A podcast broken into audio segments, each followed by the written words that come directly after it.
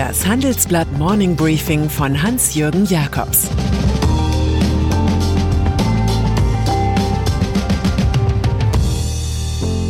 Guten Morgen allerseits. Heute ist Mittwoch, der 16. Dezember, und das sind heute unsere Themen.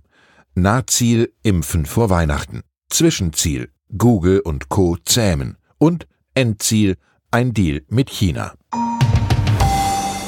Dieser Podcast wird präsentiert von ServiceNow. Ob im Office, Homeoffice oder unterwegs. Die Art und Weise der Arbeit hat sich in den letzten Monaten stark verändert. Aus wie gewohnt wird alles neu. Und Unternehmen und Mitarbeiter müssen lernen, damit umzugehen. ServiceNow schenkt Zuversicht und bietet praktische Unterstützung für die zukünftige Organisation des Arbeitsalltags. Mehr dazu in den Show Notes. Erneut in den Lockdown. Bevor heute der Shutdown beginnt, werden viele in den Innenstädten einen Showdown um attraktive Waren erlebt haben. In den Läden, Einkaufszentren, auf den Straßen, überall gab es lange Warteschlangen. Brav reihte man sich ein, um letzte Weihnachtsgeschenke zu besorgen.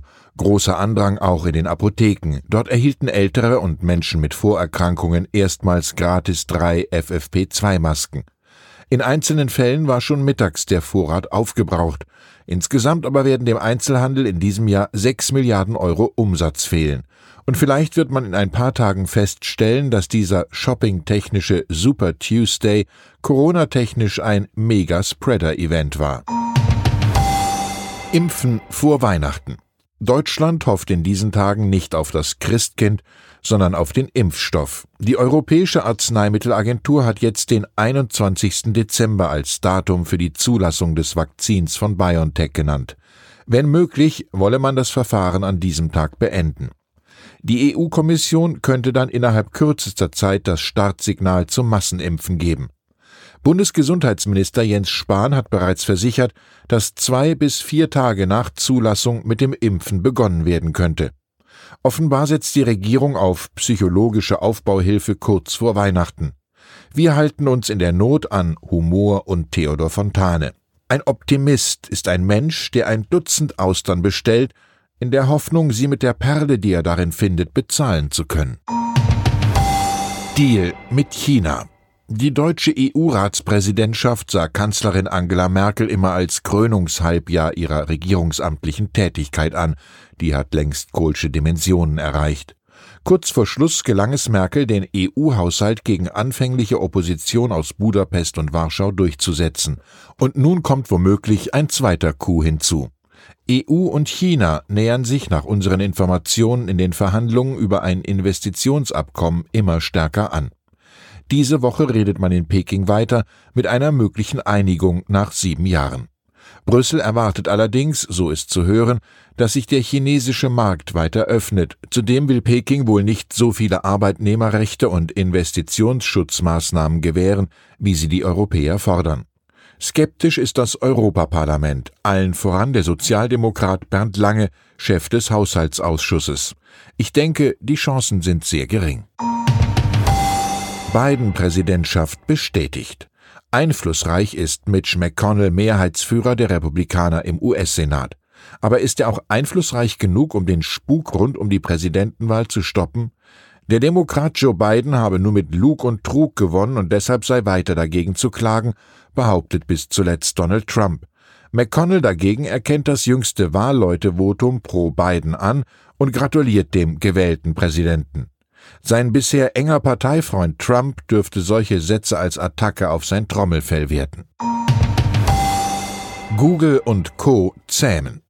Wenn wir uns zurücklehnen und die letzten 20 Jahre nach dem Kollaps der New Economy bilanzieren, drängt sich ein Schluss auf. Jeder der fünf großen US-Internetkonzerne Alphabet bzw. Google, Facebook, Apple, Amazon und Microsoft ist inzwischen mächtiger als die meisten Regierungen dieser Welt. Sie setzen Standards, über die die anderen nur reden. Die EU tritt nun demonstrativ furchtlos unter Kommissarin Margarete Vestager mit einem gesetzlichen Digitalpaket an.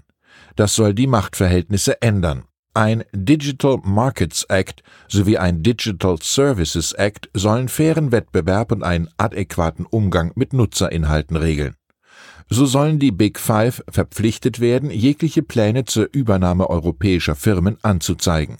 Gegebenenfalls müssen sie auch ihre Algorithmen offenlegen. Und sie dürfen künftig nicht die Daten ihrer Geschäftskunden auswerten, um ihnen Konkurrenz zu machen. Schließlich sollen sich die US-Giganten an Regeln halten, um Fake News und Hate Speech einzudämmen. Bei Verstößen drohen Strafen in der Höhe von bis zu 10 Prozent des Umsatzes und sogar Zerschlagungen. Aus der Bonanza Europa wird für Google und Co. eine rote Zone. Der Fall Van Laak. Vor einigen Tagen löste ein Textildeal in Nordrhein-Westfalen eher bunt gehaltene Meldungen aus. Da hatte der Modeblogger Johannes Joe Laschet seine guten Verbindungen zum Werbepartner Van Laak aus Mönchengladbach genutzt, und zwar um deren Schutzkleidung gegen die Unbill der Pandemie an höchster Stelle zu nennen – so erstand die NRW-Landesregierung die weiße Ware auch, bekanntlich regiert in Düsseldorf Joes Vater, der Christdemokrat Armin Laschet, Wohlstandswärter an Rhein und Ruhr. Leider hat die Uniklinik Essen mit rund 40.000 Schutzkitteln made by Van Laak weniger gute Erfahrungen gemacht und die Teile am Ende ausgemustert. Offizieller Klinikbefund, sie würden beim Anziehen schnell reißen. Man nehme ohnehin nur Kittel aus Vlies. An anderer Stelle erfährt Van Laak mehr Positives. Wenn es aber um ihre modischen Masken geht, wird die engagierte Werbefigur Johannes B. Kerner zum Glücksverheißer, viel zu schön, um sie nur einmal zu tragen. Spitzenwechsel bei E.ON. Eine lange Betrachtung ist uns der Generationenwechsel im Essener Energiekonzern E.ON wert. Gestern wurde er vom Aufsichtsrat besiegelt. Das Wort Zäsur ist fast noch zu schwach für den Wandel, den manche auch Disruption nennen. Nach mehr als zehn Jahren im Amt übergibt der 61-jährige CEO Johannes Theissen die Geschäfte dem acht Jahre jüngeren Leonhard Birnbaum. Mit Deutschlandchefin Viktoria Ossadnik mischt eine Frau den traditionell männerlastigen Vorstand auf. Die einstige Microsoft-Managerin steuert das Ressort Digitalisierung. Aus dem Quasi-Monopolisten bei Strom und Gas soll ein perfekter Dienstleister werden. Der Wechsel sei nötig gewesen, sagt uns sein Aufsichtsrat, aber es war Tyson selbst, der E.ON nachhaltig verändert hat. Zuletzt durch einen Riesendeal mit RWE.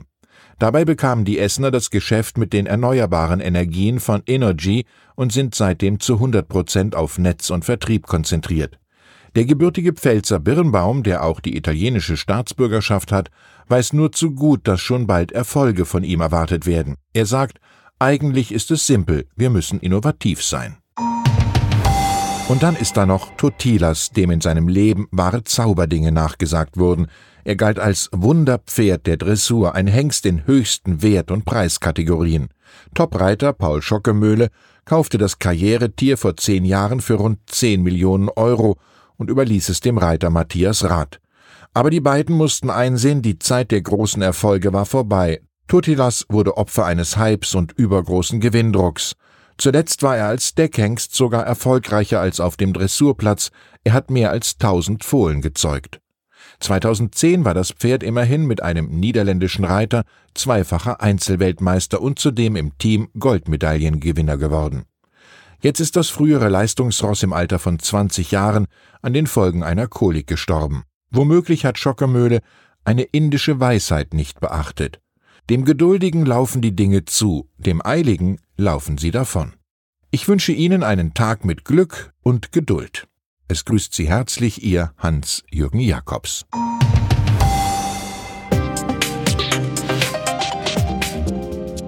Ab 17.30 Uhr sprechen wir bei Handelsblatt Today über alle Themen, die die Finanzwelt bewegen.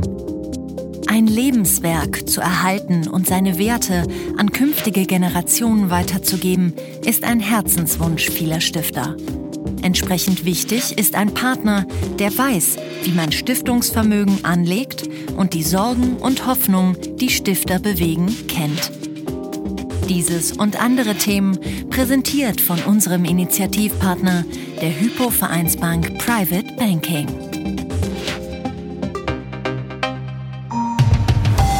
Das war das Handelsblatt Morning Briefing von Hans-Jürgen Jakobs, gesprochen von Peter Hofmann.